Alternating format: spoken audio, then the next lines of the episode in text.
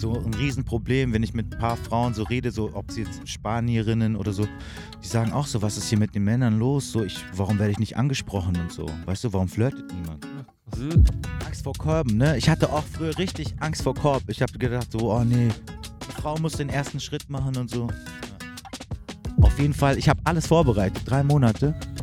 Gehe dann hin zu den Proben und dann sagen sie, böyle yapmıyoruz, e, konsepti değiştirdik.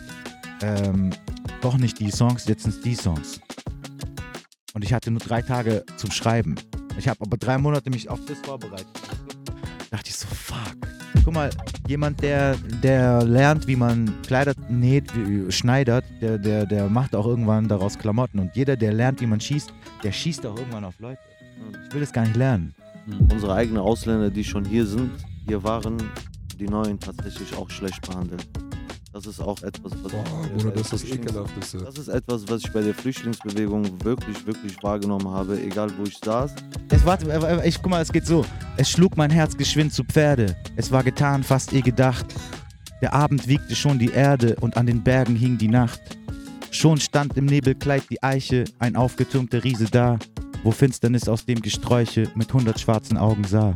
Wie, wie habt ihr das äh, wahrgenommen mit diesem 3 zu 2 Türkei-Deutschland? Wie sie mit den Kommentaren und so? Also wie kam das bei euch an? Weil ich würde auch dazu gern was sagen, aber ich wollte erstmal eure Oh, okay. Ready to Podcast. Äh, wir haben heute einen krassen Gast da, Chefcat, frisch aus Berlin angereist. Oder bist du gerade in Berlin? Nee, ich war in Köln. Du warst in Köln, aber ich du. dachte, wir nehmen das jetzt mit. Genau, Danke für die Einladung übrigens. sehr gerne. Ähm, bei mir ist gerade echt alles so ziemlich spontan, alles, was ich gerade mache. Bei euch war es jetzt auch so. Ja, voll. Also, Post. ich bin froh, wenn Hey, sowas- komm vorbei. Und ich habe gesagt, ey, ich bin eh bald in Köln. Und dann komme ich vorbei und jetzt bin ich hier. ja, voll. Ey, danke, dass du gekommen bist so, auf die jeden Fall. spontanen Sachen sind am schönsten, oder? Hey, wirklich. Guck mal, ich hatte jetzt ähm, eine Aufnahmesession in, äh, in Köln für so ein anderes Format. Und ich habe halt so ein paar Tage vorher einfach so einen äh, Pianisten, den ich auf Instagram kenne, einfach so angeschrieben und gefragt, hey, hast du Bock, das mit mir zu machen? Und ich habe ihn einen Tag, bevor diese Aufnahmesession begonnen hat, getroffen. Wir haben einen Tag vorher geprobt und sind dahin. Und dieser Typ ist einfach krass. Der heißt Stadtgeklimper. Ich weiß nicht, ob ihr den hört, äh, kennt. Der, kennst du den? Ja, ich habe schon mal von dem gehört. Ja, der, Der, der läuft halt durch Köln mit seinem Klavier und spielt einfach überall. Auch in der Straßenbahn. Und ist so klassischer Pianist, so richtig krass. Und ähm, solche Sachen passieren halt eben auch. Und da Mhm. habt ihr was zusammen gemacht, oder was? Ja, genau. Okay. Und ich glaube in. Zukunft auch und so. Und, aber solche Stories sind jetzt in den letzten Monaten dauernd passiert, nonstop. Sogar auf dem Weg hierher, wo ich mit jemandem telefoniert habe, ist mir auch passiert so. Einfach krass. Ich habe diesen Typen irgendwie angerufen, weil ich irgendwas anderes von ihm gebraucht habe. Und dann hat sich rausgestellt, dass der genau für etwas da ist, was ich noch eigentlich brauche für mein Label und so. Also es ist einfach alles gerade so ein Alignment. Oder ich erzähle noch eine Geschichte. Äh, letztens stehe ich so am äh, Schlesischen Tor und ich habe meine äh, Kopfhörer vergessen. Und ich denke mir so, fuck. Das ist das Schlimmste, was passieren kann, Kopfhörer oder so. ohne Und Kopfhörer. auf einmal, wie in so einem schlechten Film, kommt so einer mit so, ich schwöre, so Jacke auf, sagt, hey, brauchst du Kopfhörer? Macht der so auf, so auf Der hat den. aufgemacht, der hat so zwei so AirPod-Schachteln gehabt. Da sag ich, wo kommst du auf einmal her? Also, weißt du? Und ähm, da meinte er so, hey, beide für 100 Euro. Ich so, hab dachte, vielleicht ist das irgendwie fake oder so, aber das waren so diese 270 AirPod-Dinger so für, da habe ich gesagt, ich habe 45 Euro, Bro. Dann habe ich das einfach so, dann hatte ich Kopfhörer, weißt du, da fahre ich so nach Hause mit Kopfhörer. Solche so Geschichten passi passieren mir die ganze Zeit. Stark. Vielleicht äh, Zusammenkunft des Schicksals oder manchmal, man sagt ich auch bin auf dem richtigen Weg. In irgendeiner Weise, dass du I dir. know. Ich habe das auch, Alter, oft, dass ich mir so irgendwie denke, ey, das wäre gerade stark oder dass du irgendwas brauchst und dir wünschst, sag ich mal, das passiert einfach in der nächsten Zeit. Mhm. Weißt du, was ich meine? Aber krass. Ich habe unseren zweiten Gast hier gar nicht begrüßt. Das ist dein Kollege. Vielleicht willst du dich gar nicht vorstellen, oder? Der Ravas. Raus. Ich bin ein alter Kollege von Chefgate, habe auch äh, die Ehre, heute Teil des Podcasts zu sein. Stark, danke, dass du mitmachst. Auch spontan. Auf Auch gestern Fall. Nacht so, hey, was geht ab, weißt du? Geil. Auf jeden Fall. Ja. Ja, Mann, aber erzähl doch, du bist, wa- Was machst du so? du bist doch auch, du bist so, machst so Äh, krasse Sachen, erzähl. Also ich komme ursprünglich aus dem Breakdance. Mm. bin äh, ja durch und durch Hip-Hop-Kind, wenn man so äh, sagen möchte. Ähm, hab jetzt hab knapp sechs Jahre, fünfeinhalb Jahre ungefähr in Berlin verbracht. Bin ziemlich viel mit Art Direction und äh, Styling beschäftigt gewesen, jetzt die letzten zweieinhalb Jahre. Mhm. Unter anderem auch bei Qatar, Mhm. Goldman Label, mit vielen Künstlern gearbeitet und ja, mittlerweile hat man mehr vom Culture aufgesaugt, als man denkt. So, ne? Deswegen, wo ich helfen kann, gebe ich meinen Düsseldorfer Senf dazu. Bist du Düsseldorfer auch selber? Bitte? Wa- Bist du Ja, ich bin Düsseldorfer? Borner tatsächlich. Ah, krass, stark. Okay, ja, heftig. Also, wie lange hast du Breakdance gemacht? Oder machst du immer noch? So, ich würde sagen, aktiv, aktiv vier Jahre. Wir waren auch für die damalige Zeit viel unterwegs. Bin so mit 13 da reingekommen, bis 17, 18 ungefähr. Und dann ist dann halt so mit äh, ja, Gangleben, sag ich mal, weiter. Also Okay, Alter. Interessen. Und äh, bis dato hat mir die Szene eigentlich nicht viel mehr zu geben gehabt. Deswegen habe ich das so ein bisschen vernachlässigt, sag ich mal. Ja. Aber so dein Interessensgebiet ist eher so das aktuell auch so, die- so ein bisschen Mode, optisch oder wie das Ganze aussieht. Ja, seit ich habe mir Tanz. meinen Pulli mal, ich habe mir mal einen Pulli ausgeliehen, sehe ich auf einmal irgendwelche Rapper tragen meinen Pulli in Video, weißt du? So, Connection bisschen mehr, diese, diese Sachen. Ja, tatsächlich äh, war das auf jeden Fall äh, ein großer Ass, den mir der Chefkit damals zugeschoben hat. So, Ja. Da habe ich mich ein bisschen nice. äh, einige Künstler äh, ausgestattet. Das kam ziemlich gut. Ja, das hat angefangen tatsächlich. Kriege ich den irgendwann wieder oder Ja, ist der der jetzt ist, weg, äh, Alter, gut für immer? okay. Was ist das für eine Story? Ja, egal, war nur Spaß. Erzähl. Ähm, der hat, äh, wir haben irgendwann lange Nächte gehabt auf jeden Fall und äh, der hat mir wie ein Bruder irgendwas zum Anziehen mitgegeben. Und das ist, glaube ich, ein paar Mal öfter passiert. Mhm.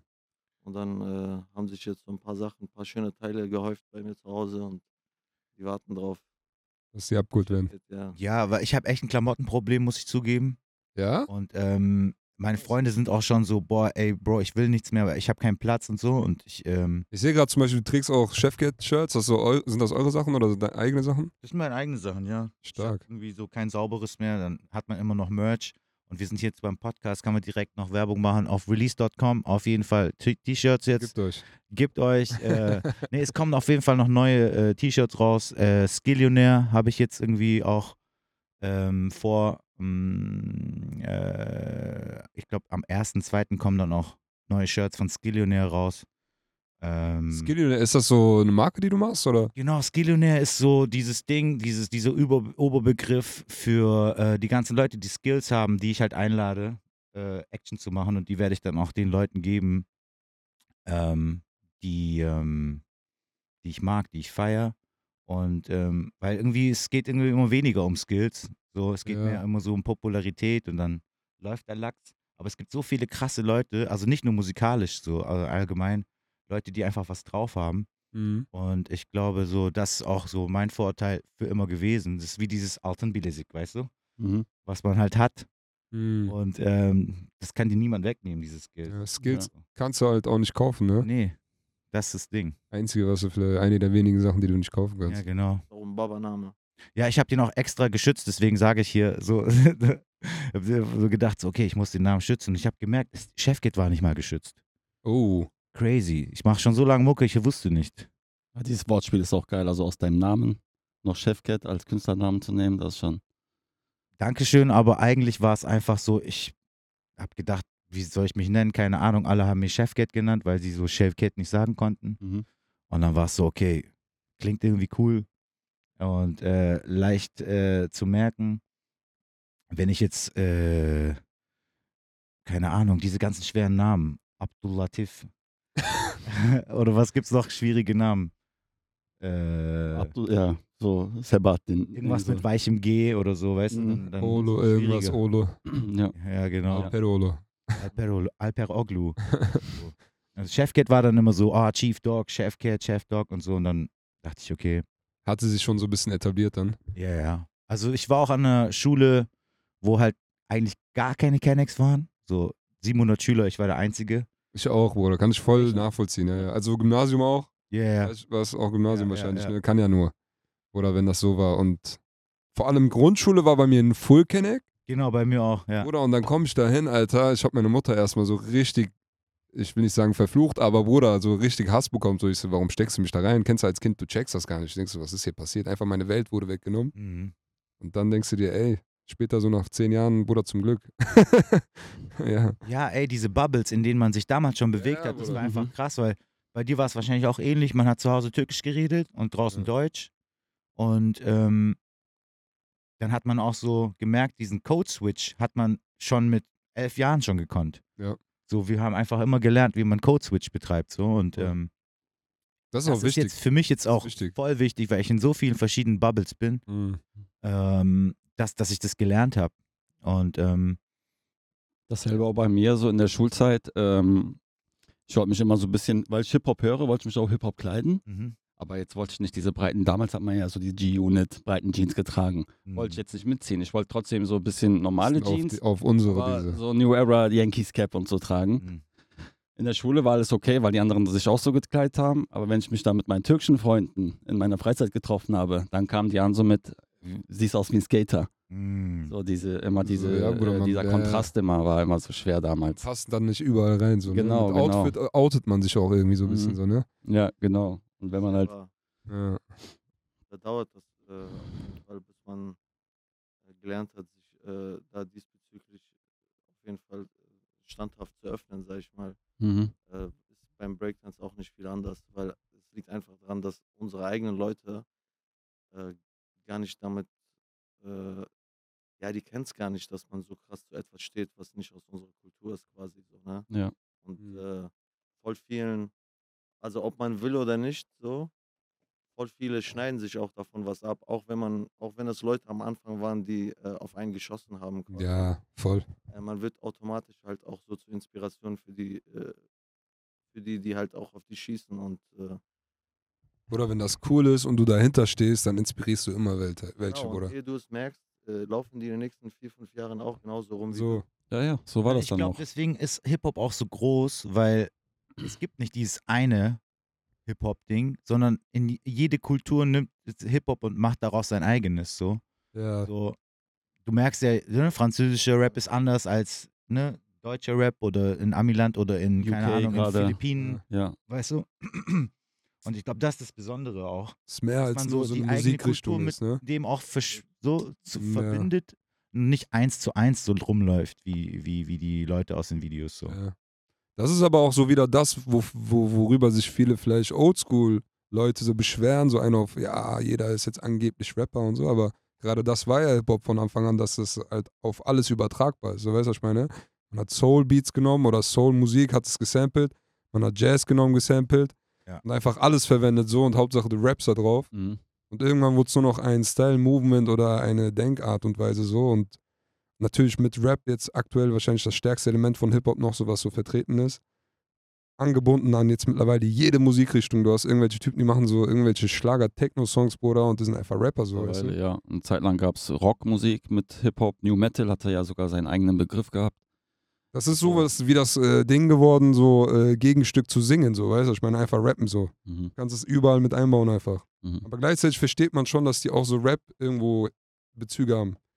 Ja, also Rap ist halt auch so, du brauchst ja jetzt nichts, weißt du? Rappen, schreiben, tanzen, das ist jetzt nicht so, wo du Geld dafür brauchst. So, jemand kann Beatbox machen und du kannst rappen und du kannst immer noch sagen, also wenn morgen kein Strom gibt, gibt es immer noch Rapper, weißt du so? Stell Ähm, dir vor, Bruder, Apokalypse bist raus, einfach Rapper existieren noch. Anstatt dass wir uns um Überleben kümmern, Bruder, lass mal ein paar Songs schreiben, Bruder, was für Überleben. also ich habe vor kurzem alle in Schutzbunker, so so. Original. Underground. Ich hab vor kurzem was sehr Interessantes gehört und zwar nämlich, dass ähm, Du musst, glaub, näher ans Mic, Bro, entschuldige, ich hoffe, es ist besser. oder? Ich habe Stark, wie hast du das gehört? Auch Ohne- bewegen, wenn Ich du habe willst. vor einer Genau. Weile gehört, dass quasi äh, lange im Orient grundsätzlich einfach Poesie äh, das Ding war.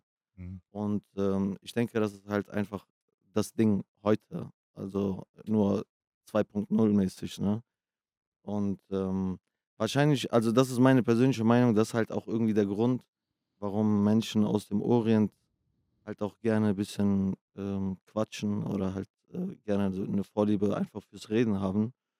Und ähm, ja, Ich habe Immer gehört, das bei den Persern ist es sehr krass verbreitet, dass alle so Gedichte schreiben. Ich weiß nicht, kennt ihr so Leute, die das auch Kennen- erzählen? Weil auf jeden ich, Fall. So, Das ist Fakt. so alle, ne, alle, alle äh, haben irgendwas mit Dichten zu tun und Du kannst, Hafes und du so. kannst locker Hafes. ich, ich weiß nicht, ob es unbedingt mit Hafes zu tun hat. viele. Ah, Wirklich, Chef, Mhm. super viele. Also in der persischen Geschichte, man könnte jetzt einfach mal 20 Bist du Perser, Bruder, selber? Nein, Bruder, ich, hab, ich bin Kurde. Mhm. Aber wie ein älterer Perser auch mal zu mir gesagt hat, wir haben die gleichen Vorfahren. So im Endeffekt so. Es ist ja auch Also aus. Iran oder Türkei oder Irak tatsächlich. Irak? Okay, stark, okay. Aber ich würde behaupten, wenn man viel so von äh, Menschen aus dem Nahen Osten gesehen hat, merkt man eigentlich, wie ähnlich wir uns alle sind. Und gerade jetzt so in, diesen, in dieser Zeit, wo wir halt mehr Kontakt zueinander haben, Mhm. äh, Mhm. ist es ein bisschen deutlicher zu sehen. Aber nochmal ganz kurz zurück zur persischen Poesie. Mashallah, die haben einfach mal, einfach mal so, kann man jetzt 20 Goethes aus dem Internet Bruder, das sind so. kranke Dichter gewesen, so viel ich gehört habe. So, ich habe mich jetzt auch nicht. Ja. Ich kenne nur so ein bisschen diese, äh, also auch nur von Hören sagen, dass so, ich kenne so Hafez und so dieser Dunstschwall, äh, der so um den herum war wahrscheinlich. Und dann gibt es ja so einen Mevlana zum Beispiel in der Türkei, der sich davon auch inspiriert hat. Und dann vielleicht so ein Goethe, der sich auch wiederum vom Mevlana und ihm inspiriert hat, so weißt du, was ich meine. Aber das ist dann wahrscheinlich einfach nur die zeitliche Reihenfolge, so wie die Leute kamen. Ja, Bruder, ich würde auch behaupten, dass es nur, was Iran betrifft, ist es nur echt nur die Spitze des Eisbergs, Bruder. Ja, bestimmt, kann ich mir vorstellen. Wenn du jetzt dir so einen Rasali gibst oder so oder äh, Sadiq oder so, also das ist, es hört nicht auf. Also gerade wir, weil wir halt schnell uns für sowas begeistern, diese wunderschöne Bildersprache und dann noch so in Kombination mit all den Lehren, die halt auch so voller Weisheiten sind. Mhm. Also mich persönlich nimmt das immer wieder krass mit, weil ja. Man Ich glaube auch, wenn die Leute von damals jetzt leben würden, die würden also Das alle rappen. sagen. Die würden alle rappen. So. 100%. Goethe, Schiller, weißt du? Mhm. Du wären alle Rapper. Du willst ja den größten Effekt erzielen beim Konsumenten am Ende, so wenn man den jetzt modernerweise so nennen will. Und das kannst du aktuell halt leider nicht so richtig erreichen mit Schrift. So, also, wenn du jetzt realistischerweise, es gibt lesen, gibt's noch du? eine gewisse Schicht. Ja, ja. Ah. Nicht nur das, sondern früher hattest du halt nicht so viele Medien. Du konntest nicht, äh, du konntest, der Dichter konnte halt sein Gedicht nicht redend rüberbringen, vielleicht live, ja Mhm. aber jetzt nicht unbedingt so an die Masse, so per Audio, so weißt du, was ich meine, oder per Video sogar. Mhm. Und dadurch hast du halt heute mit den Instrumentalen, mit den Rhythmus und alles, was dazu als Komponenten noch dazukommen, gibt es aktuell wahrscheinlich nur den Weg so, den effektivsten Weg, dass du Songs machst, so würde ich sagen, so als Dichter von früher. Ich glaube nicht, dass ein Goethe seine Songtexte, weil Goethe war zu seiner Zeit auch sehr modern. Also der hat Sachen gebracht, der hat ja jung angefangen schon und äh, hat Sachen gebracht, die sehr modern waren zu seiner Zeit, wo Leute gesagt haben, ey, was macht der denn und so, was soll das? Ja, ey, guck mal, ich Der habe würde auch ich hab, irgendwas Modernes ich hatte fahren. mal so einen Lehrer, Herr Dr. Weber hieß der. Und das war so ein Lehrer, ich, ich habe den einfach angehimmelt, weil der kam einfach ins Klassenzimmer ohne irgendwie eine Tasche, irgendwas, der hatte gar nichts. Der ist einfach reingekommen, hat angefangen zu erzählen und zu reden und du konntest voll mit dem diskutieren und so. Und irgendwann hat der mich äh, an die Tafel geholt, weil wir mussten irgendwie ein Gedicht auswendig lernen und ich hatte es halt nicht gelernt. Und dann habe ich halt wie immer an der Tafel halt Jokes gemacht, damit die ganze Klasse lacht. So, damit irgendwie ich da wieder irgendwie rauskomme. Aber ich habe sein Gesicht gesehen und der war so richtig enttäuscht von mir. Und dann war ich so, oh, hab mich voll geschämt plötzlich, weißt du? Da habe ich gedacht, Bro, ich kann so viele Texte von Nas, von Tupac und so, warum kann ich keinen Text auswendig lernen von Goethe? Und dann bin ich nach Hause gegangen, hab so äh, Beat angemacht, hab dann diesen Text von Goethe einfach darüber und mit aufnehmen und hab mir die ganze Zeit zugehört und hab dann irgendwann, Texte von Goethe über Beats gelernt. genau, genau. Ach du Scheiße, Bruder, was Dann, gab? dann habe ich so das das, auswendig, Passt das? dann habe ich so auswendig gelernt, ja. Aber der hatte dann leider kurz danach so Schlaganfall, der Lehrer. Und wir hatten dann Oh. plötzlich neue Lehrerin und ich konnte es dem nie, ich konnte es krass, nie zeigen, so weißt du. krass. Und ähm, aber das ist auch so, guck mal, das ist zum Beispiel ein äh, Gedicht, das ist von 1772, weißt du, wie alt das ist. Und das war so irgendwie für Friederike, so seine Geliebte. Und er beschreibt so den Weg, wie er zu ihr reitet in der Nacht und sie trifft und so, weißt du, voll so Player-Shit. Ja, Storytelling. Jetzt kommt so voll romantisch. ja, es, Player. es, es, es, es ist auch romantisch. Es, warte, ich, guck mal, es geht so. Es schlug mein Herz geschwind zu Pferde. Es war getan, fast ihr gedacht. Der Abend wiegte schon die Erde und an den Bergen hing die Nacht. Schon stand im Nebelkleid die Eiche, ein aufgetürmter Riese da, wo Finsternis aus dem Gesträuche mit hundert schwarzen Augen sah. Der Mond von einem Wolkenhügel sah schläfrig aus dem Duft hervor. Die Winde schwangen leise Flügel, umsorsten schauerlich mein Ohr. Die Nacht schuf tausend Ungeheuer, doch frisch und fröhlich war mein Mut. In meinen Adern welches Feuer, in meinem Herzen welche Glut. Dich sah ich, und die milde Freude floss von dem süßen Blick auf mich. Ganz war mein Herz an deiner Seite und jeder Atemzug für dich. Ein rosenfarbenes Frühlingswetter umgibt das liebliche Gesicht. O Zärtlichkeit für mich, ihr Götter, ich hoffte, ich verdient es nicht. Doch ach, schon mit der Morgensonne verengt der Abschied mir das Herz. In deinen Küssen welche Wonne, in deinem Auge welcher Schmerz. Ich ging, du standst und saßt zu Erden und sahst mir nach mit nassem Blick. Und doch welch Glück, geliebt zu werden. Und lieben Götter, welch ein Glück. Stark. Nice, nice. Bro, und ich habe Perfekt selber Gänsehaut. Schau mal. Ich habe selber Gänsehaut. Und ich habe extra niemand Hast von euch gesagt, angeguckt, dass du während das- ich das Du gemacht hast habe. nicht gesagt, dass das immer noch aussieht. Wann hast du es zuletzt noch gelesen gehabt, dass es. Äh, Oh, ich habe jetzt so einen auswendig R&B-Song daraus gemacht. Hä? Äh, ja, ja. Und ich sing den jetzt am 2.12. Äh, bei so einer Spendengala für äh, Stelp. Das ist so eine, ähm, äh, ja, so eine Hilfsorganisation von Serkan Eren. Hm. Serkan Eren ist so jemand, der in Erdbebengebiete, Kriegsgebiete überall hingeht und Leuten direkt vor Ort hilft. Hm. Und der hat jetzt auch vor zwei, drei Wochen oder so Bundesverdienstkreuz bekommen. Oh, stark. Ich habe Ja. äh, übrigens Typ so. Der Kollege, den wir gest, äh, letzte Woche gesprochen haben, wo ich meinte, der Bundeswehrsoldat, ne? Aha. Der macht gleichzeitig die Twitter-Seite von Goethe. Also die Twitter-Hauptpage so von Goethe, der hat irgendwie keine 20.000 Follower oder so. Mhm. Den können wir auch mal sagen, dass er das mal vielleicht so teilen soll oder so, weil der feiert sowas. Der hat sogar mit mir geredet, wie wir irgendwie Goethe in Rap einbauen können. Das einfach, hast du jetzt einfach so random so gemacht nebenbei. Ja, ey, ich bin auch Stark. viel mit dem Goethe-Institut ins- äh, unterwegs Ja. gewesen. Wir hatten eine Nordeuropa-Tour, eine, eine. Polen-Tour, England-Tour, äh, Habt Philippinen. ihr das schon gemacht oder macht ich schon ihr alles gemacht, ja. das? Ach Und krass. das war so, du kommst dann einfach hin in so verschiedene Schulen, die haben schon so deine Texte in den Schulbüchern, weißt du, und lernen dann mit deinen Texten Deutsch. Und die kennen schon die Texte so, weißt du, du Ach, kommst da an und es sind manchmal Germanistikstudenten da, Deutsch-Schüler äh, und du gibst so Workshops beim Schreiben, so wie schreibt man am besten Rap-Texte und so. Mhm. Und das sind so Welten, die sieht man nicht so auf Social Media. Das Nee, null. auch nicht, weißt du so. Das ist halt einfach so, das sind die Dinge, die passieren, die man niemals gedacht hätte, als ich so damals mit 14 zum ersten Mal meinen Rap-Text geschrieben habe, weißt du?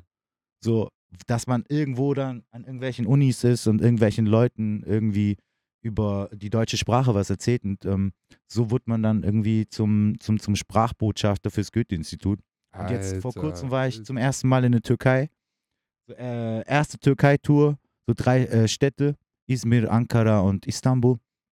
Und das war auch krass. So, Goethe ist halt einfach, Goethe-Institut ist überall. Ach, Was hast du in krass, der Türkei gemacht, wenn ich fragen darf? Da, dort habe ich Konzerte gegeben dann. Konzerte, deine eigenen Songs da Ja, abgespielt. genau. Geil. Ja, eine Community hast du auch in der Türkei. Scheinbar ja, also das war Geil. irgendwie cool. So, ich habe irgendwie, das war das erste Mal, aber das Krasse war, ey, ich habe so gedacht, okay, das ist meine allererste Tour, weißt du, in der Türkei so. Ganz anderes Gefühl. Normal, wenn du in die Türkei fliegst, fliegst du in die Türkei, um irgendwie Leute zu besuchen, die du kennst, Family Ja. oder was weiß Ja. ich, Urlaub oder Bett mit dem Strand, Meer, Passat und so. Und diesmal ging es halt wirklich so mit Bandmitgliedern, so im Flugzeug, so wo du dann in, in die Türkei fliegst, um Shows zu spielen, so. Ja, ja. Da habe ich gedacht, okay, wir müssen unbedingt einen Videografen mitnehmen, wir drehen da Videos und machen voll geile Action und so. Haben wir dann auch gemacht für einen Song, Nimmer Problema heißt der, der kommt jetzt bald, am 8.12. kommt jetzt raus. Okay. Bro, wir haben so viel gedreht, ne? Mit allem drum und dran. Stell dir alles vor, mit so Sonnenuntergängen, mit so Käthe streicheln, mit Opa-Dings da, mit Leute, weißt du, so Hektik da, Istanbul, alles, was du dir vorstellen kannst. Und dann ist der Videograf in Spanien gewesen und in sein Auto wurde Ach so, eingebrochen. boah, Bruder, immer Alles diese Filme, Equipment, Bruder. alles weg, Video, alles weg. Ah, Und ich muss jetzt so Reels posten, weißt du, mit so wie ich so das so nachdrehe. Es, ich kann das nicht nachdrehen, aber ich muss ja irgendwas machen jetzt, weißt du. Und als Ah. Independent-Künstler ist es halt richtig abfuck, wenn du dann denkst, am Ende des Jahres will ich noch so mal richtig noch einen noch draufhauen und dann geht's leider nicht. Aber vielleicht hat es irgendwas Gutes, ich weiß nicht genau. Ich versuche es irgendwie positiv zu sein, aber Ja, du hast genau. jetzt letzte Zeit sehr viel Positives erlebt. Ich glaube, das gehört auch vielleicht dazu. hm, Her şeyin bir hayrı vardır. her şeyin bir hayrı vardır. das ist der beste Ja. Vielleicht, Spruch. vielleicht wäre es auf jeden Fall auch im Winter gar nicht so cool gewesen mit so einem Sommervideo. Wer will Sommervideo im Winter sehen? Zum Glück ist es passiert. Ja, stell dir vor, ja, wobei, ja. Hart, ne, in sowas das Gute zu sehen. Du denkst dir so, Bruder, einfach Ja. meine Arbeit. Ich war wirklich so drei bis vier Minuten war ich sauer. Ja. Dann habe ich gedacht, Bro, weißt du, so, Abfinden der Regen hört sich, eh ja. nicht auf. So, Ja. Es hört nicht auf zu regnen, wenn ich traurig bin, dass es Ja. regnet. So. Also, so nehmen wir dieses stoische Ding, so dieses Marc Aurel-Ding Ja. mit so, okay, es kommt nur auf meine Reaktion auf die Situation. du so, Also okay. Aber du hast doch auch mal, vergesse Ja, es. ja, genau. ähm, du hast auch mal einen Auftritt mit Sertab Erener, oder? Oh In shit. der Türkei? Ja, woher weißt du das? Ich habe das Video mal gesehen. Okay. Ich weiß nicht wo, also auf welcher Plattform. Televolle? Das Da war wird das ausgestrahlt? Das war auf Televolle, ja, ja. Ähm, das war Mit krass, deinem-. T-Shirt da. Ja, Ne? Und, da wusste ja. ich noch nicht, wie ich Chefcat schreiben soll. Also Aha. irgendwie irgendwas noch so draufdrucken lassen. Das war krass. Geil. Also, Also Sertab Erener, Wann ist das her? Oder wann, wie hast du das mitbekommen? Oder? Erener, Bruder, frag mich nicht, ob vielleicht habe ich mal so einen Rück, Facebook-Zeiten- vielleicht hab ich mal so einen Rückblick Ich oder weiß so. nicht, Bruder, worüber die reden gerade. Sertab, Erener hat damals die Eurovision für die Türkei gewonnen Ach. und sie war so ganz früher, nee, das ist eine Frau, die war früher die. Background-Sängerin von, die war früher Background-Sängerin von äh, Sezen Aksu Boah. und Sezen Aksu hat auch sie mit ne, gepusht auch und so.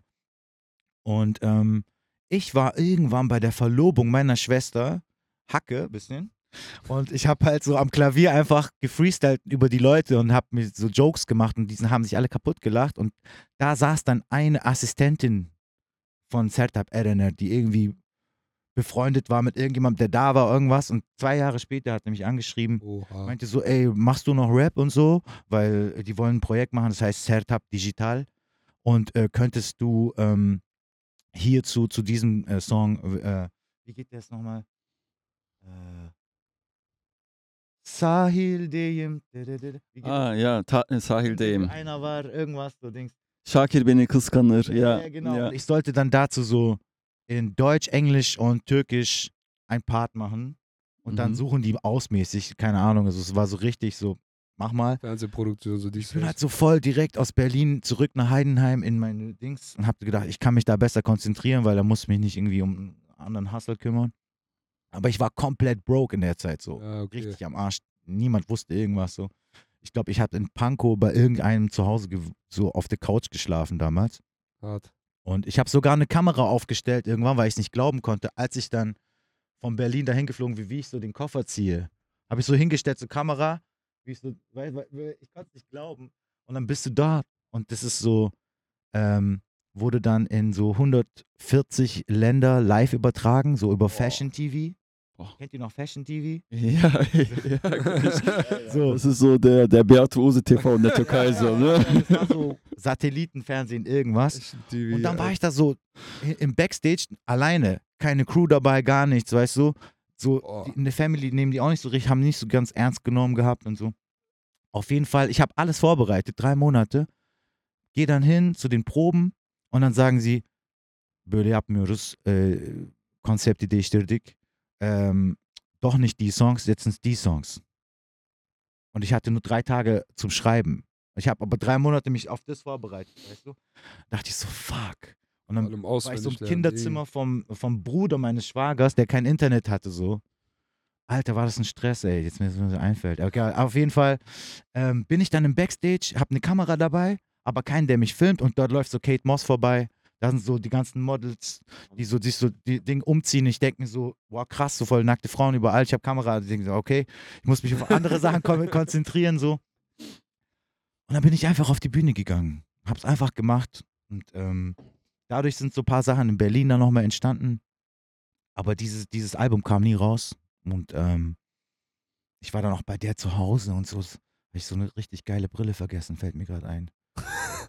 Stark, Alter. Genau, also diese Sachen sind passiert. Du hast jetzt voll die ja. Schublade aufgemacht bei mir. Ja, aber wie alt warst du da?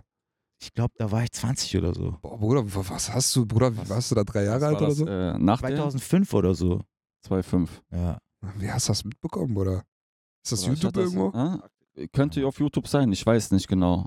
Könnte auf Oh. YouTube sein, aber Aber das Krasseste war in Heidenheim, wo ich ja geboren bin, wo so die ganzen äh, Nachbarn immer so gesagt haben, so, e, ne yapıyorsun? Hala mı skateboard sürüyorsun? Hala mı bu çocuk oyuncağıyla e, geziyorsun und so? Ah, die Türken verstehen Rap auch diese ganzen und so, Geschichten weißt gar du, nicht, so- ne? mhm. So, okay. Und die waren, die haben mich dann auf Televolle gesehen.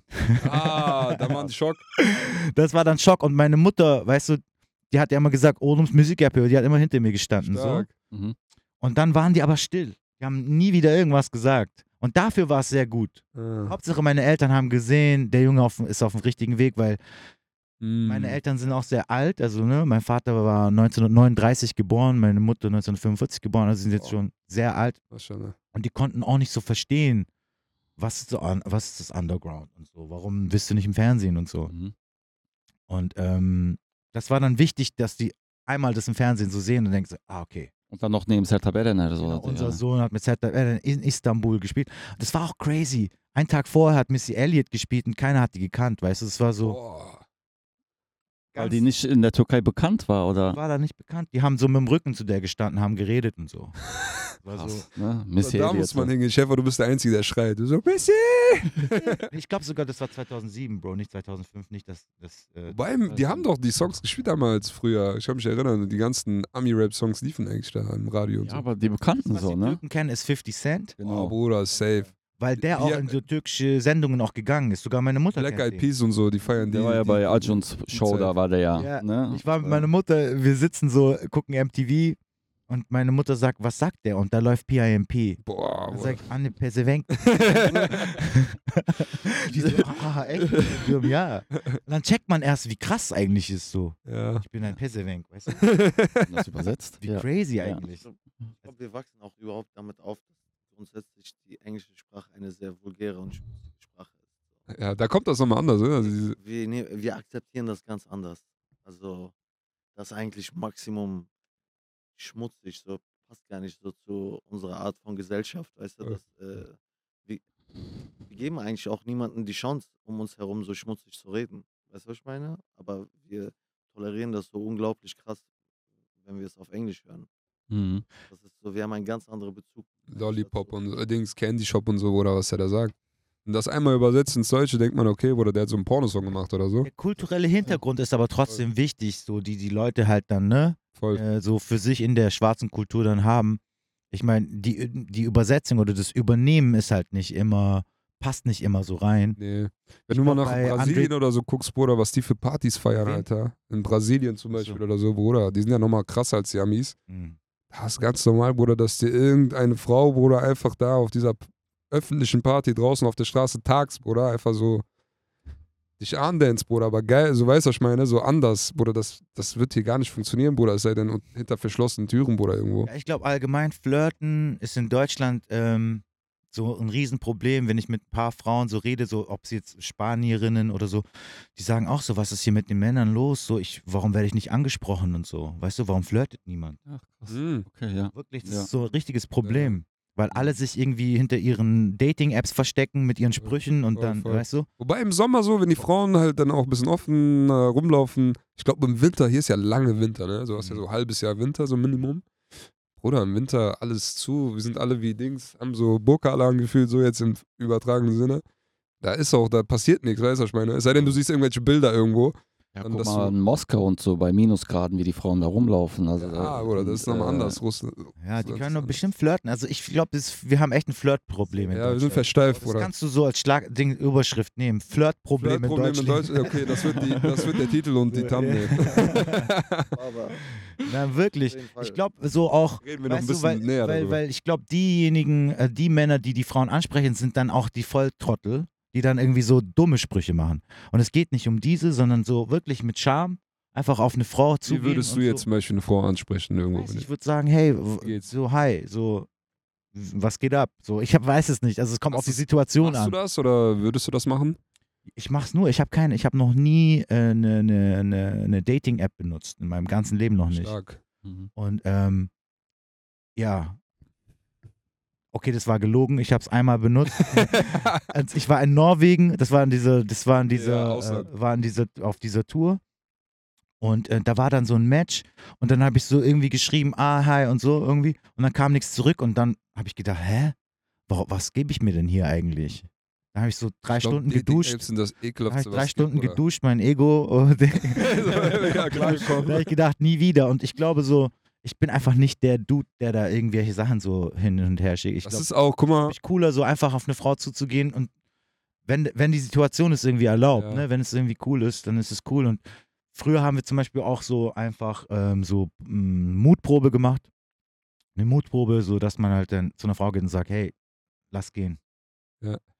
Weißt du? Das ist auch verrückt, dass Und- Männer ja so Und- und- gepolt sind, aber, Bruder. Aber wenn eine Frau dann irgendwie auch mit Humor da drauf reagiert, dann merkst du ja, die ist irgendwie cool. Und wenn es halt nicht ist, dann ist halt auch okay, dann ist, ne, aber mh, ich habe dann auch halt auch einen Song drüber gemacht, der heißt Lass einfach gehen. ah, Vielleicht ja. kennt ihr den. ja. Es So ist, 2015 Nachtmensch-Album. Ist, ja, das ist Genau. Das ist nur deswegen entstanden so. Und das ist halt jetzt so ein Running Gag und so ein Joke. stark. Aber ähm, so mache ich es natürlich nicht. Aber es gibt auf jeden Fall so äh, charmante Möglichkeiten, wie man. Ich glaube, alleine Hallo zu sagen, reicht schon fast manchmal. Also ich glaube, bei so einem äh, Flirtversuch ist das oder- Wichtigste, was die Frau über dich denkt, weil mehr als ein Nein kannst du nicht kriegen so. Mhm. Das Schlimmste wäre so also eine Able Ablehnung.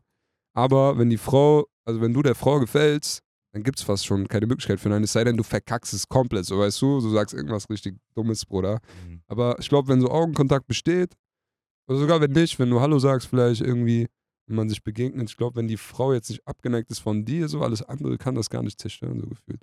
Trotzdem Aber- ist die Angst einfach zu groß, ich Nachwuchs denke mir auch, das ist auch krass, dass Männer gefühlt mehr Angst Angst vor Körben, ne? Ich hatte auch früher richtig Angst vor Korb. Ich habe gedacht, so, oh nee, die Frau muss den ersten Schritt machen und so. Ich schwör's dir, Alter. Wir sagen einem, spring mal 15 Meter irgendwo ins Wasser oder so. Oder wir würden es eher machen, Korb, als so ja, einen Korb zu kriegen. Ja.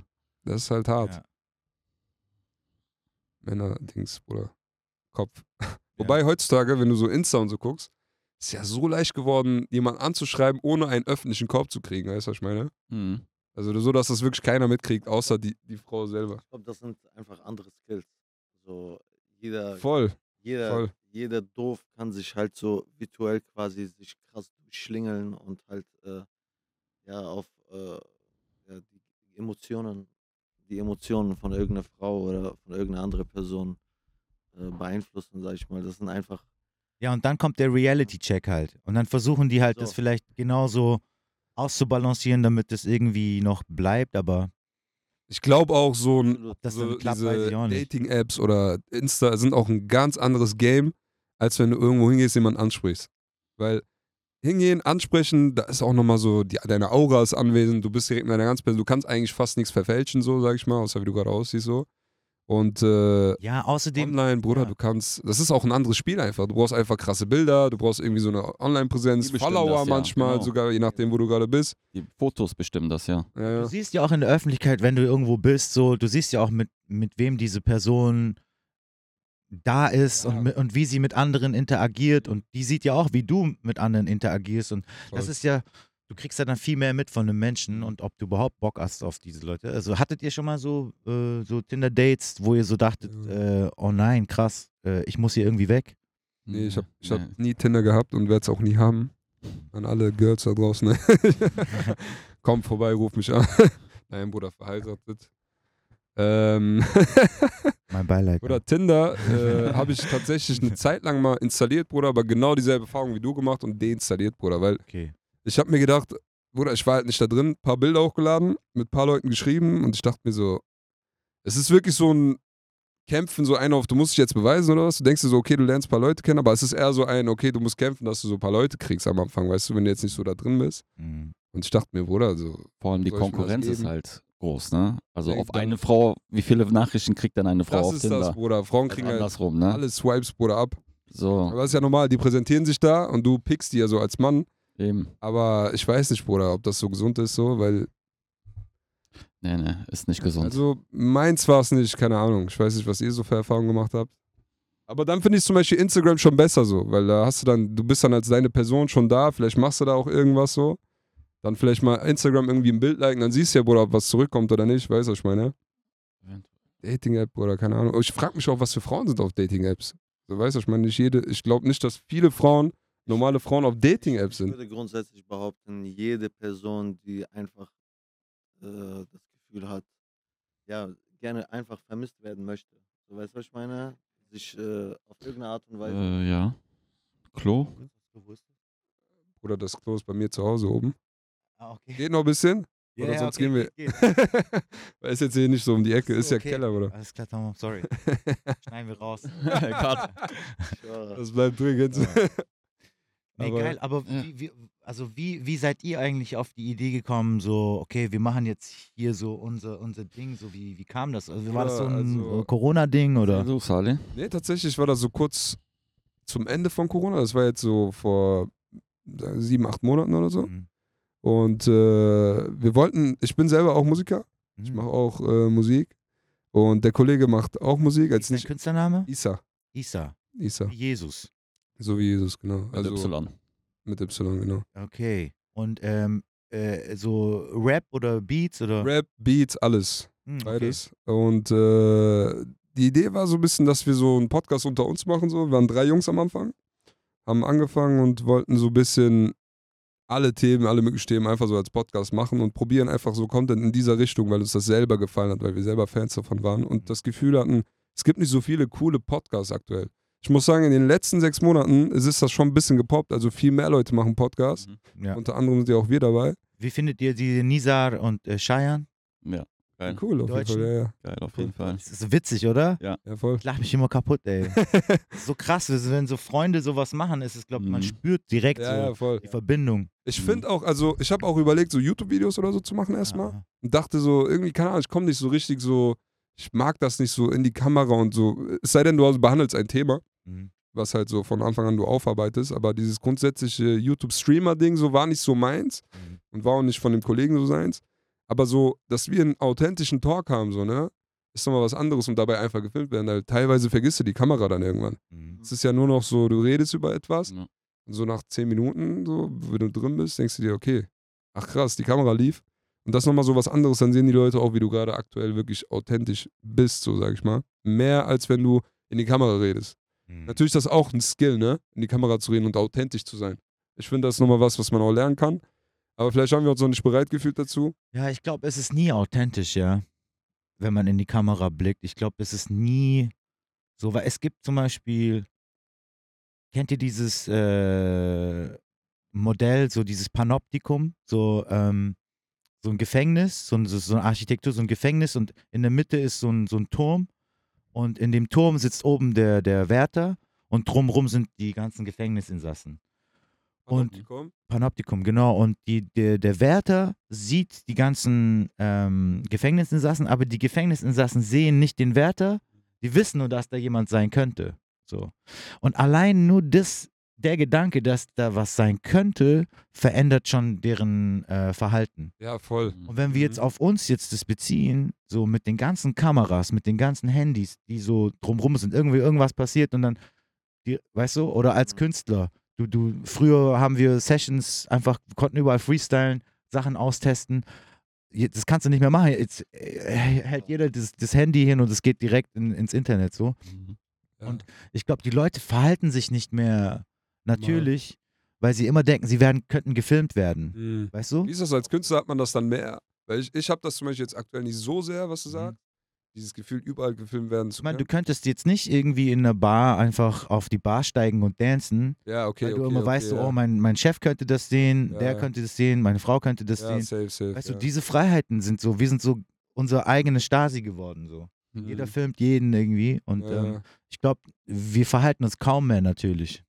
ja, früher ist bestimmt mehr so weird Shit passiert, so, ne, weil man gedacht hat, okay, Bruder, was soll passieren? Aber es war keine Kamera in der Nähe. So, Irgendwie im nicht Club mal. irgendeine Scheiße so. Ja. Ja, eiskalt, ja voll. Ja. Darüber habe ich so gar nicht nachgedacht. Deswegen, wenn man 90er-Partys jetzt noch macht, muss man eigentlich die Handys wegnehmen. Boah. Weißt du? Es gibt ja Clubs hier, hier in Berlin, hier, wie heißt das, dieser Techno- Ticket und so. Also Chef werden doch muss da Handys besser. Bescheid wissen, ne? Club, ja. Ich war da selber noch nicht, ähm, aber ich glaube, so allgemein bei Techno-Schuppen werden halt die Handys abgeklebt. Mhm. Aber jetzt gibt es auch zum Beispiel so eine Hip-Hop-Veranstaltung, die heißt Unreleased in Berlin. Da kommen so Künstler und spielen so unveröffentlichte Songs. Ah. Und da werden auch die Handys Aber abgeklebt. geben da alle wirklich ihre Handys Nee, ab? Die kleben die Handys vorne und hinten ab. Und du Ah. siehst auch Publikum, keiner am Handy und alle am Feiern. So. Und das ist irgendwie. Und wenn man das auf eine Party übertragen würde, Ey, das wäre cool, so eine Veranstaltung vielleicht, so Handyverbot. Ich glaube, das wird sogar Leute anziehen. Meinst letzter vielleicht. Zeit auf Konzerte abgeben geht? Ja, ja. Ich war mal bei Janelle Monet, irgendwie, das war so eine, keine Ahnung, so private Dingsparty, da haben die wirklich die Handys weggenommen in so Tüten rein, Boah. abgegeben oben und dann durfte halt niemand filmen. Ah, geil, Alter. Leute gucken nicht auf ihr Handy, sondern reden Ja, jetzt heutzutage auf Konzerten sind die ja mehr damit beschäftigt, oh, okay, wie ist mein Kamerawinkel, wie ist meine Sicht, bevor der Künstler Alle auf die Bühne kommt geworden. überhaupt. Ja, also das sind Mhm. mehr daran interessiert, eine gute Aufnahme zu haben, Jeder will als den zeigen, Künstler. dass er da war. Ja, und das Also ist das wieder so für Nichte, andere dann am Die Ende. ist jetzt 17, die war in Berlin zu Besuch und ähm, die meinte so, die war äh, bei einer, äh, so, einer, so einer Party und ähm, es war voll lame, alle saßen nur rum und dann war so Kamera an, wo so Blitzdings und alle so voll, so turn up, ey, und dann war die K Kamera aus und alle wieder so normal. Ach. das ist so so, routiniert. so, so routiniert, so normal ist es schon geworden. Ähm, so diese Fake-Welt durch Instagram, durch Social Media, Ich glaub, dass man das sich so. ist verrückt geworden, ja, ja. Mm, Das ist wirklich- vor allem dadurch, dass jeder filmt, ist es auch wiederum so irrelevant. Weißt du, was ich meine, wenn jeder das filmt, oder es, ist- es relativisiert sich selbst so, okay, wenn das zwei, drei Leute gemacht hätten, oder damals noch Leute, einige wenige, die eine Kamera mitgenommen haben, weißt du, was ich meine, so, Mhm. du musstest die noch mittragen, so. Dann haben das ja nicht so viele gemacht, aber jeder filmt, es- ist nicht mal mehr so, ich weiß nicht, was gibt dir das, wenn du das an deiner Story postest, aber ich weiß, vielleicht, keine Ahnung, wenn man mal ein Foto macht oder ein Video und dann Leute nehmen ja die ganze Show auf. Oder was nimmst du da anderthalb Stunden Show auf? So, was Ja. bringt dir das? Es gibt eine Aufnahme davon, so, das ist tausendmal besser als deine Dings. Aber Aber ja, vielleicht keine hat es auch mit Konzertunerfahrenheit zu tun, auch ein bisschen. Vielleicht. So, ja. weißt du, dass man so nicht weiß, wie man jetzt, weil man, keine Ahnung, zwei Jahre eingesperrt war wegen Pandemie. Corona auch. dann ja. bist du plötzlich alt genug, um auf Konzerte zu gehen. Ähm, ich glaube, nach der Pandemie, die, äh, die Konzertbesuche, ich glaube, 30 Prozent waren erste, also zum ersten Mal auf dem Konzert. Boah. Und dann wissen die auch nicht, so, wie geht das? Was, weißt du? Haben zwei Jahre verpasst, so. Mhm. Mhm. Wobei ich sagen muss, so im Internet, wenn du so sowas siehst, ne, wenn überall Handys sind, so auf so einem Konzert, Mhm. ist ja immer der Top-Kommentar, Digga, steckt mal die scheiß Handys weg, so, ihr fickt gerade die Atmosphäre, weißt du, oder? Ja. Aber Also immer, man wenn ist ich dann selber sehe- auch derjenige, der dann so bei TikTok so scrollt und dann sich alles Ja, anguckt ja. und denkt, sehr cool aufge... Weißt du, Ja. ah, cool, musste ich nicht hingehen, so. Safe, safe. Ja. Für den Künstler eigentlich gut, ja. was, was die virtuelle Welt angeht, Mhm. aber vor Ort ist halt nicht so geil, wenn dann irgendwie jeder dich nur so filmt, als wärst du so ein Affe im Kennst du Käfig. diese äh, koreanischen äh, Boygroups, diese BTS und so? Äh, diese diese K-Pop-Shit. Ja, K-Pop-Shit.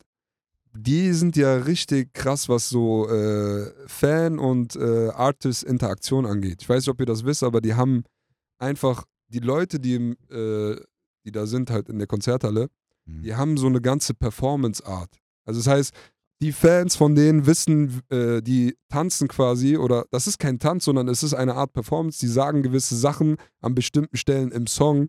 Die machen so quasi Adlibs, aber so alle gemeinsam, das ist wie so ein Chor. Krass. Gib dir das mal, das ist wirklich hat krass. quasi seinen eigenen Code. Gib mir BTS Army Reaction oder keine Ahnung, wie die heißen. So. ne? Krass. Die heißen Army von den Irgendeine Leuten. Band ist jetzt gerade irgendwie alle beim, beim, bei, bei der, in der Army. Ja, das ist BTS. Ist es BTS? Also, ja, Okay. also die Fans heißen so. Ich weiß es auch nur von Fans meiner heißen Schwester. BTS. Nee, die Fans heißen BTS Army. Ach so, okay. Ah, Also es ist aber- einfach eine ja, ja, Bezeichnung Genau, für die aber Fans, die, genauso die, wie du Aber sagst. die selber sind jetzt irgendwie beim Bund. So. ja, ja, das Irgendwie auch. Das sind so ein paar von Alle denen. zusammen. ja, ja. Irgendwie so. Ein paar von denen sind jetzt so beim Militär. gerade so das eine Werbung. Ich weiß nicht, warum ich das mitgekriegt Die müssen ihre Wehrpflicht jetzt absolvieren, oder? Irgendwie so. Ja, ja, genau, Bruder. So. Die, bei denen ist das ja knallhart, egal wie reich du bist oder was auch immer, Bruder. Du, die gehen da alle einfach ihre Wehrpflicht machen. In Korea dann wohl. Ich meine, das, Ja. ich mein, Mhm. das ist ein Trend gerade, weil ich äh, vor kurzem auch einen sehr, sehr krassen Breakdancer von früher gesehen habe, der einfach in Militärkleidung äh, in irgendeinem Militärcampus quasi einfach hardcore performt. Und ich glaube, das ist irgendwie so ein Trend äh, in diesen Ländern auch Militär in zu machen tatsächlich. Also, Hm. da, Oder also ist es ich Pflicht? Bruder, ist ich- Pflicht, es Bruder. ist Pflicht, Vielleicht ist aber ich Pflicht. denke, das halt einfach auch. Dass die Content machen dann in dem Sinne auch. Ja, ja, voll bestimmt. Und ich finde das halt irgendwie so gruselig. Wart ihr beim Bund eigentlich? Ich war das erste Jahr, also ich bin deutscher Staatsbürger und bei mir war das das erste Jahr. yes. Äh, konnte Bundesfreiwilligendienst machen, dann habe ich mich auch dafür entschieden. Ja. Du hast freiwilliges soziales Jahr danach gemacht. Ja, genau, das Bundesfreiwilligendienst heißt das jetzt mittlerweile. Und das habe ich dann gemacht. Ich wollte jetzt nicht zum Mond. Hm. Nicht, dass ich jetzt Pazifist bin, aber ich wollte einfach nicht dorthin. Würdest du auf jemanden schießen? Nein. Nein, würde ich nicht. Du? Würde ich nicht. Also, schon auf jeden Fall. Ich auch, Bruder, 100 Prozent. Direkt, ey, egal. Einfach so Nee. würde ich schießen. Nee, ich würde nicht. Also ich glaube auch wirklich, Guck mal, jemand, der, der lernt, wie man Kleider näht, wie, schneidert, der, der, der macht auch irgendwann daraus Klamotten. Und jeder, der lernt, wie man schießt, der schießt auch irgendwann auf Leute. Mhm. Ich will es gar nicht lernen.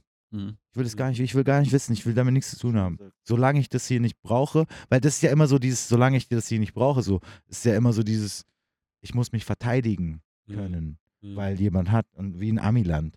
Aber hier haben wir das Problem zum Glück nicht, dass man sagt, okay, der und der hat eine Waffe, ich brauche auch eine Waffe. Ja. Ja. Ich war in der Türkei im Dorf und dann kam mein Cousin und meinte hier, ähm, also wir sind losgefahren im Autodorf, weiß hier, Mhm. hat er mir dann äh, eine Pistole in die Hand gedrückt und meinte, ja, schieß mal aus dem Fenster. Mhm. Und ich habe zwei, dreimal geschossen und habe so diese Macht in der Hand gespürt. So, boah, krass. Also damit, ne, so, boah, was man damit eigentlich alles anstellen kann, so, ne?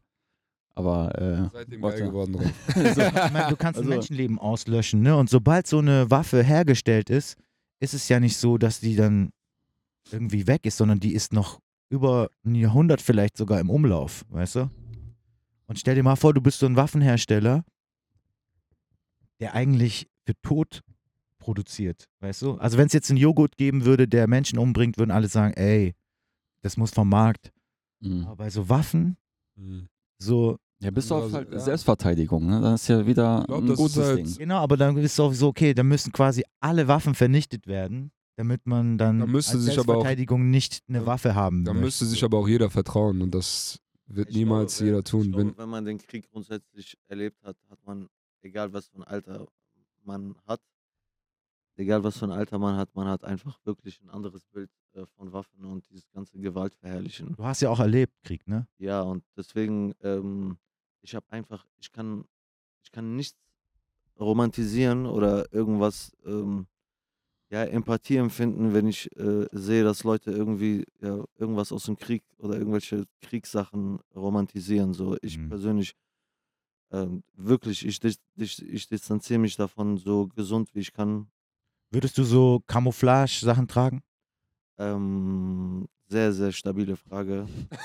Jetzt wird's mal nicht getragen, hab, oder? Äh, das Modeoutfit, ja, äh, guck Oder mal, ich komme, wie es gesagt, so, ich bin Fashion-Fan, aber es gibt halt so gewisse Pieces, Grenzen. ja, die haben leider nichts, äh, meiner Meinung nach, mit Dings zu tun, aber äh, mit, mit Fashion, aber es ist halt, aus Fashion-Sicht ist es eine krass, krasse, geile Ästhetik, keine Mhm. Frage. Stark. Mhm. Ne? So, auch wenn man jetzt quasi Statements setzen möchte. Ne? Mhm. Wenn du jetzt beispielsweise irgendein Hippie-Shirt anziehst mit irgendeiner Camouflage-Hose, Mhm. ist direkt ein ganz anderes Statement, wie wenn du einfach das Shirt nicht anziehst. Weißt du, was ich meine? Was ist das Statement dann? Also da steht dann No War und unten hast du so Army-Hose an. Beispiel. Du kämpfst Ja, für oder- den oder- Frieden. Ge- Oder was auch Oder immer. was, ja. Aber Ja, okay. Hauptsache, Hauptsache diese, diese gewalttätige Energie Mhm. Aus diesem Flex nehmen quasi. Weißt du, was ich Mhm. meine? Das so ein bisschen. Vielleicht so rosa Camouflage. Beispiel ist auch geil. Dieses, es gibt ja dieses blaue und dieses rosane. Ja. So, gibt's, Ja, das finde ich so beschissen, wie als hier Che Guevara T-Shirts so in waren, Mhm. aber du da drunter Nikes getragen hast. Auch Aber so. wenn sie Oh, geklaut ja. waren, ist okay. okay. D- Das Ding ist gerade auch in unserer Zeit, wir können halt schlecht äh, sowas quasi verurteilen, weil ähm, wir kombinieren ja auch alles, ähm, wie, also wie es quasi auch wirklich bequem ist für uns. Ne? Und wenn halt so Nike unser Code ist, dann ist halt Nike unser Code, so weißt du. Und ich bin jetzt auch, Mhm. ich bin wirklich, ne, ich habe mich vor einer Weile gesund von auch so kommunistischen Gedanken äh, verabschiedet, weil es ist einfach mittlerweile nichts mehr für mich. Aber wenn jetzt jemand ein Hoodie, äh, ein Hoodie trägt mit Che Guevara drauf und irgendwas anderes, so aus, den, aus diesem Element, sag ich mal, und äh, der rockt das halt ganz anders, ich respektiere das, weil das ist halt so seine Form des Statements, wenn er es bewusst gemacht hat. Eben, das ist das ja. Mit welcher Oder einfach Intention Ibrahim du das? Tatlises T-Shirt. Ja, So, da auch hast du kein was. Statement, ne? Okay. Da stehst du für Arabesk und äh, ja. Schuss im Kopf vielleicht. Boah, ja, stimmt. Aber wie, wie habt ihr es eigentlich wahrgenommen? Hast du noch eine Frage, weil ich wollte jetzt was Ähm. anderes sagen. Wie, wie habt ihr das äh, wahrgenommen mit diesem 3 zu 2 Türkei-Deutschland? Wie sie mit den Kommentaren und so? Wie habt ihr das, also wie kam das bei euch an? Weil ich würde auch dazu gern was sagen, aber ich wollte erstmal eure, Oh, okay. Mhm. eure Sicht, weil Also ich habe Also das war jetzt nicht der erste Sieg der türkischen Nationalmannschaft gegenüber gegen Deu- Deutschland, aber dieses Jahr war das schon, dieses Spiel, das letzte Spiel war schon sehr ausgeprägt in Sachen Shitstorm, sage ich mal. Also vor allem, weil mh, ein Deutsch-Türke die Kapitänsbinde anhatte, ein anderer Deutsch-Türke ein Tor geschossen hat. Lief schon sehr viel Shitstorm im Dings. Also die Kommentare, die man gelesen hat, war ja ähm, War, war es auch so überraschend für euch, dass es so war? Weil ich, hab, ich dachte so, hä, was ist da los? Weil die Leute haben sich so aufgeregt über, dass die deutsche Nationalmannschaft ausgepfiffen wird. Natürlich, Bro, das ist ein Spiel. Das ist Ein die türkische. Fußballkultur auch. Das, Das, ist ein wird, Fußballspiel. Hab- das, Natürlich dazu- pfeifen die aus. Die wollen euch demotivieren, ist doch klar. das, ja, aber so ist Also, das auch in da der türkischen nicht- das Fußballkultur. muss man nicht das, so politisieren immer. da hätte auch eine ganz andere, oder? ja. Das ist auch äh, hauptsächlich der Grund, warum Sport unattraktiv wird, weil einfach Ging es nicht, politische Gesellschaften da. äh, ging's nicht so auch darum, dass äh, vielleicht Deutsch-Türken, die deutsche, also sch- nicht, dass die türkischen Türkei-Fans, sondern die deutsch-türkischen Türkei-Fans die Deutschen ausgepfiffen haben. Weißt du, was ich meine? Mhm. Weil dann ist es ja schon wieder, wo man denkt, ey, so. Aber das ist ja gerade die Frage, für wen ist ein Deutsch-Türke? Weißt du, was ich meine? Ist er in dem Fall dann für seine türkische Nationalmannschaft oder ist er für die deutsche National, Die wenn er Frage, Deutscher ist? ist, die Frage ist, ist er für das Land, das die ganze geht's ja. Zeit Jokes über dich macht? Ja, Das, was Erkan und Stefan und alles durchgehen Ja. lässt? nur irgendwie negativ über dich und mal, deine Leute berichtet? Oder zwei, bist du für die Mannschaft, wo du, äh, für das Land, wo du immer in Urlaub fährst, wo alle nett sind, wo alle, weißt du, wo du einfach deine Wurzeln hast, ist doch, ist doch klar. Mm, ja, also, Also, ich, ich habe es voll verstanden. Ich hätte es aber auch verstanden, dass wenn Deutschland gewonnen hätte, dass dann trotzdem niemand gedacht hätte, ah scheiße. Weißt du, die wären jetzt nicht am Boden zerstört gewesen deswegen. Und hätten wahrscheinlich auch nicht so hätten es eher erwartet. gehatet. Das wollte ich auch gerade sagen. So, es ist auch irgendwo diese Underdog-Rolle als Mannschaft äh, auch noch zu beachten. Ne? Also du hast ein Land, was wahrscheinlich verlieren wird gegen Deutschland, was dann sich versucht zu sagen, du hast Mhm. ja automatisch vielleicht eine Sympathie zum Underdog, weißt du, und nicht zum Immer, ja, genau. stärkeren, Stimmt. äh, Oh, zur ja. stärkeren Mannschaft. Das heißt, wenn ich zum Beispiel auf beiden Seiten sein könnte, sagen wir mal, ich bin Deutsch-Türke, ich bin für die deutschen Mannschaft, wenn die zum Beispiel in einem Turnier sind, ne? Und da ist die Türkei und Deutschland, ich bin für beide, Bruder, weißt du, was ich meine? Mhm. Aber wenn die jetzt gegeneinander spielen, bin ich vielleicht für den Underdog, weil ich will die motivieren oder was auch immer. Mhm. Andererseits habe ich Videos gesehen, wo Leute, die im Stadion waren, nochmal gezeigt haben und erklärt haben, ey, erstens, das war halt die türkische Seite auch viel, die gepfiffen haben vielleicht so, ist ja normal, Bruder, du pfeifst für die andere, also gegen die anderen. Und äh, zweitens, so, die haben das alles viel krasser dargestellt, als es am Ende vielleicht war so. Und das ist dann vielleicht, das ist dann vielleicht auch das, was viele Leute in diesem Land an den Medien vielleicht aktuell abfuckt, dass sie zu einseitig berichten über Mhm. Sachen. Oder halt die negativen Sachen zu pointiert so rausnehmen und Ja, aber weißt du, was ich meine? voll. Also jetzt, jetzt letztens war Rostock-Spiel, dann haben die einfach dieses Sonnenblumenhaus überall hochgehalten, weißt du? Damals, wo der Anschlag war. Mhm. Ganz Rostocker Fernsehen, so wie so Diss, so wie so, um, so, um sich so lustig darüber Ja. zu machen. So. Und Ja. Oh, krass. das ist, das ist heftig. Und das noch ist dazu heftig. kommt, dass das Okay, ja während der nicht so National, das war ja pfeifen, während der? Nationalhymne, ne, als sie gesungen wurde. Das, da- also ich, Doch, doch. da wurde es Da, ausgebucht. da wurde ausgebucht und äh, Wer hat wen viele- ausgebucht? im Stadion wurde geboot während der deutschen Nationalhymne, als sie Okay. gesungen wurde. Das passiert, Und- das, okay, das ist scheiße. Das ist aber dann, da, darum ging es ja auch, aber das ist anscheinend nicht das erste Mal passiert und vor allem passieren solche Dinge auch während normalen äh, Bundesligaspielen teilweise, dass Leute pfeifen während der, weil die nicht wollen, dass halt Nationalhymne während Spielen gesungen werden. Also es gibt auch so eine Allgemeinheit, die dagegen ja. ist, dass die Nationalhymne generell gesungen wird. Mhm. Die haben anscheinend auch gepfiffen, aber Bruder, das ist wahrscheinlich sehr schwer wiederzugeben, wer was gepfiffen. Du kannst jetzt nicht jeden interviewen. Ja, wieso haben sie gepfiffen? Was war ihre Intention? Bruder, dass du das dann versuchst zu all- verallgemeinern, ist schon problematisch, weißt du, was ich meine? Ja. Aber ja, ja, ich man hätte ja sich auch dann vielleicht zurückhalten können. Nationalhymne ist nochmal vielleicht was anderes, aber. keine Ahnung. 2013 habe ich so einen Song rausgebracht, der heißt Entscheide du, das sage ich auch so. Identität hat nichts damit zu tun, irgendwelche Nationalhymnen mitzusingen.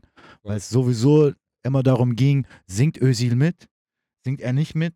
Mhm. Da, da, da, so, wo man immer so Fehler sucht, weißt du?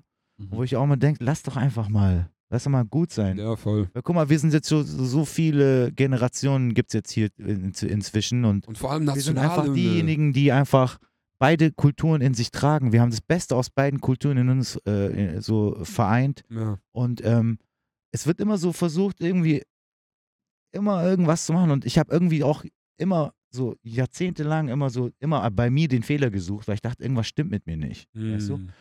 Und diese Reflexion hat dann irgendwann auch dazu geführt, wie ich dann gemacht habe, Bro, ich bin's gar nicht.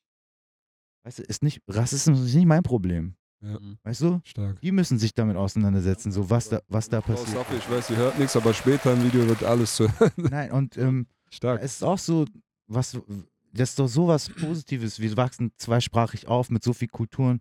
Wir wachsen auch mit anderen Kulturen auf äh, und lernen alles kennen aus verschiedenen Sprachen und äh, vereinen irgendwie alles. Und Aber ich habe das Gefühl, das wird, kann man nicht so leicht brechen. ich habe das weißt du? Gefühl, dass genau die Leute, denen das vielleicht noch wichtig ist, dass die Nationalhymne ge gesungen wird, nicht die Leute sind, die so, sag ich mal, den neuen Generationen oder sag ich mal, den jüngeren Leuten äh, angehören. Das ist vielleicht die ältere Generation, die das kritisiert.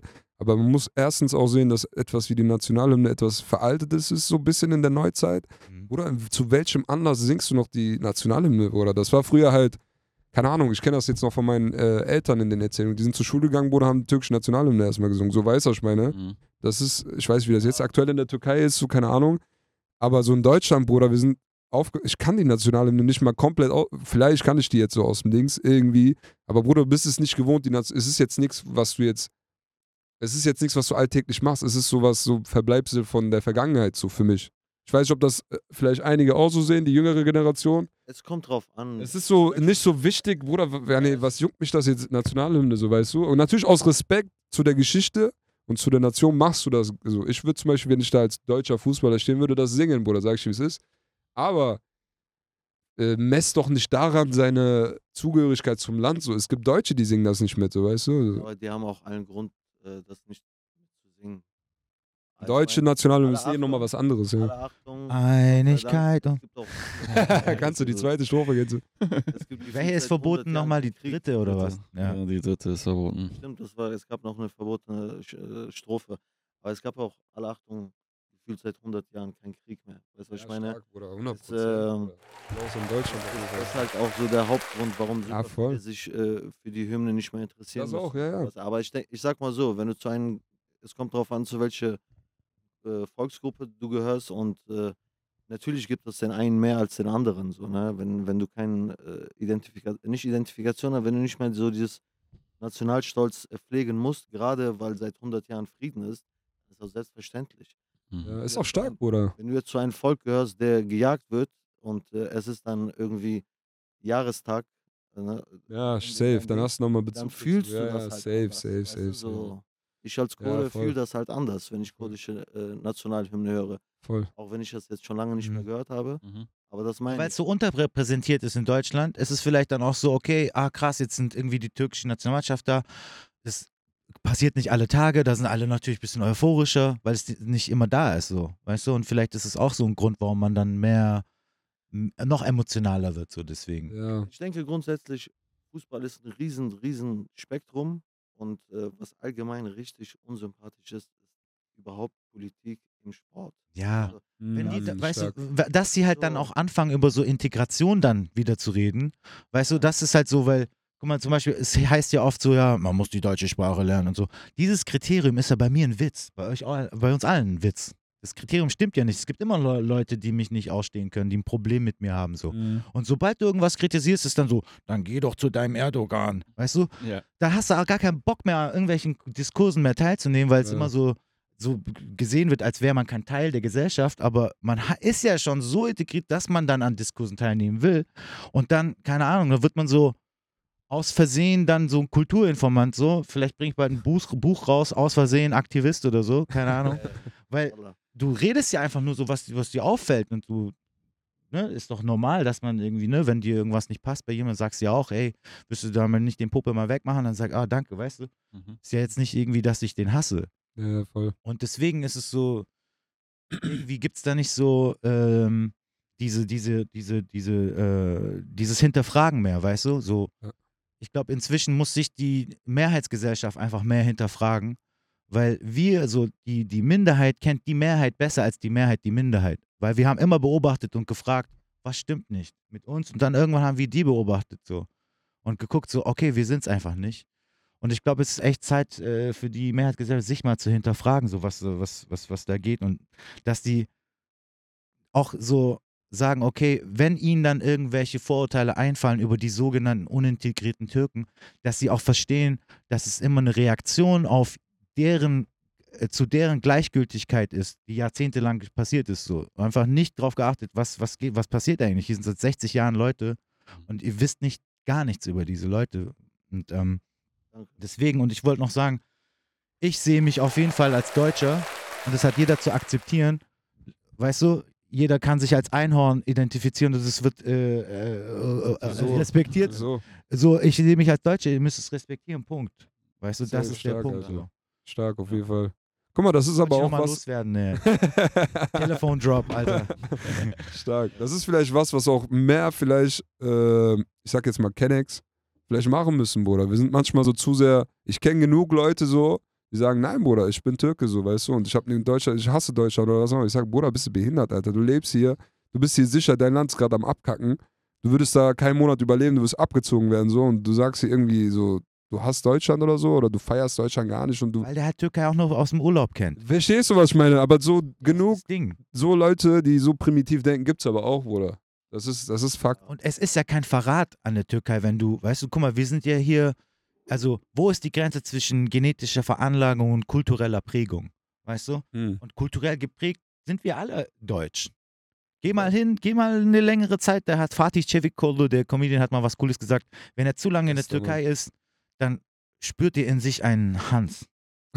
Der, der Hans, der Hans wird wach, so, oh, warum kommt der Bus nicht? Wo ist mein Paket von der Post, weißt du? So hält der Wagen nicht am Zebrastreifen. Ja, ja, so. genau, irgendwie so Sachen, weißt du, wir sind, wir sind ein so geiler Hybrid, wir sind so, weißt du, wir sind so, Ja. das ist echt was Besonderes Äh. und wir sehen es nicht und nur weil irgendwie Leute zu uns kommen und sagen, ein Euro ist besser als zwei Euro, müssen wir das nicht unbedingt glauben. Wir haben diese zwei Kulturen, alle anderen haben nur eine, oder weißt du, viele Mhm. und äh, denken dann, wir müssten sich, wir müssen uns nicht entscheiden. Aber wir können beides, das Beste aus beiden Kulturen halt so vereinen und dann auch nochmal weitergeben an die nächsten Generationen und auch zeigen, wie man das auch vorleben kann. 100 Prozent. Auf jeden Fall, ja. Ich würde das auch nicht Ja. missen wollen, Bruder, diese Kultur, diese Sprache, diese Herkunft zu haben, weil. Wir reden jetzt die ganze Zeit hier auf Deutsch. Kommt es dir irgendwie komisch vor? Ist es für Null. dich so irgendwie fremd jetzt? Auf hiç Deutsch? yani normalde konuştuğum her zamanki dil yani. Einmal so auf Türk switchen. Ben yapmak Türkçe konuşmak.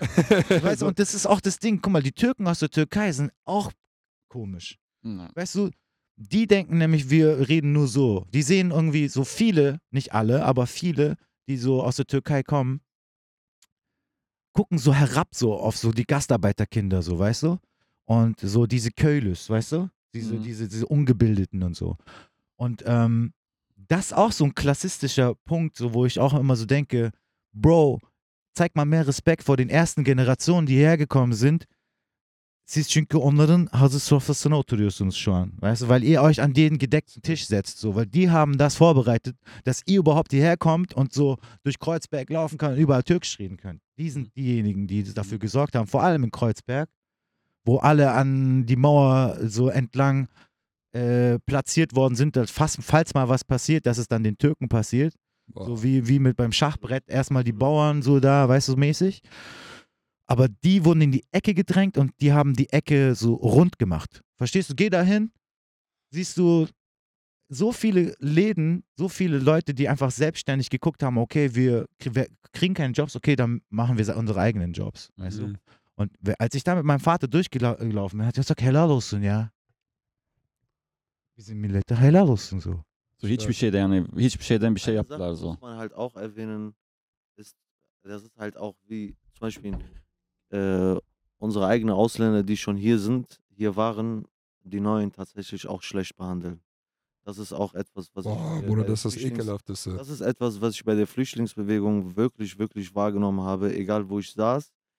Es gab gefühlt immer irgendeinen, der irgendein äh, Flüchtling, egal ob es aktiv oder passiv war, also egal ob er es hö- gehört hat oder nicht, äh, der auf jeden Fall einen unnötigen Spruch gedrückt hat, so weißt du. Mhm. Und ich bin auf jeden Fall jemand, der jeden Kenneck und auch wenn es sein muss, jeden Schwarzen daran erinnert, dass wir auf jeden Fall alle genauso hier hingekommen sind, genauso das äh, Alphabet gelernt haben, mit der Grammatik konfrontiert worden sind, mit der Öffentlichkeit, ob wir jetzt passend gekleidet waren oder nicht, das passende Vokabular äh, drauf hatten oder nicht so. Mhm. Wir dürfen einfach nicht die, die neu kommen, äh, schlecht behandeln, Alter. Wir machen, ja. Das ist so Maximum, Maximum charakterlos. Weißt du, was ich meine? Safe, So. Ja, das ist so dieses komische Ding mit, wer zuerst da war, bestimmt dann, wie es bleiben soll, weißt du? Ja, Wir es so, machen einfach genau das, was was wir auch vorgeworfen haben, weißt du, was ich meine? Anstatt schade. die Leute zu empfangen, Aber es ist super Kritik, gut, sind- dass du das sagst. wir so. sind einfach auch Deutsche geworden, Bruder. In dem- in dem Sinne. Schaden, Na, genau. es, also ich will wirklich nur da hier ganz kurz Deutsch in Schutz nehmen, so, weil ich kenne wirklich sehr, sehr, sehr viele coole Deutsche. So, die meisten sind aber mit Kennex aufgewachsen. Ja, Ja, die, die, aber so, ich kenne wirklich, also Also, ich meine, Nee, wir haben mal, diesen Schaden einfach kurz, weiter. So, Saflik war der. Manche haben so dieses, so, die sind so, die, würden nie irgendwas, die würden dich nie übers Ohr hauen. Ich kenne so viele coole Deutsche, deswegen ähm, will ich jetzt nicht nur das äh, so auf Deutsche nur beziehen. Oder du Das bist war stark auf Toilette, so ne? Und ich muss voll auf Toilette. Ich hab, äh, Aber Mach mal. Ich habe vor kurzem einen Ey, sollen wir dann. Cut machen, Jungs, so Ja, spontan? lass- Oder? Endings machen. Ja, lass uns, Genau. äh, Bruder, bevor wir Ding. ich muss ja eh. Hey, hat mich sehr gefreut, hier äh, zu sein. Danke, Danke, für eure warst. Einladung. Danke. Dass ihr da wart, Jungs. welche, Ähm, Dankeschön. Und äh, stark. auf esst gesund, treibt Sport, achtet auf euren Schlaf. Äh, geht zur Schule. Ähm, Seid lieb zu Mitmenschen. genau, kümmert euch um den 30 Meter äh, Radius um euch rum. Hm. Äh, und wenn jeder sich um den 30 Meter Radius um, um sich rum kümmert, dann leben wir in einer besseren Welt. Auf jeden Fall. Yes. Chefcat am Start. Oder 300. Ich muss eine Sache euch auf jeden Fall noch erzählen.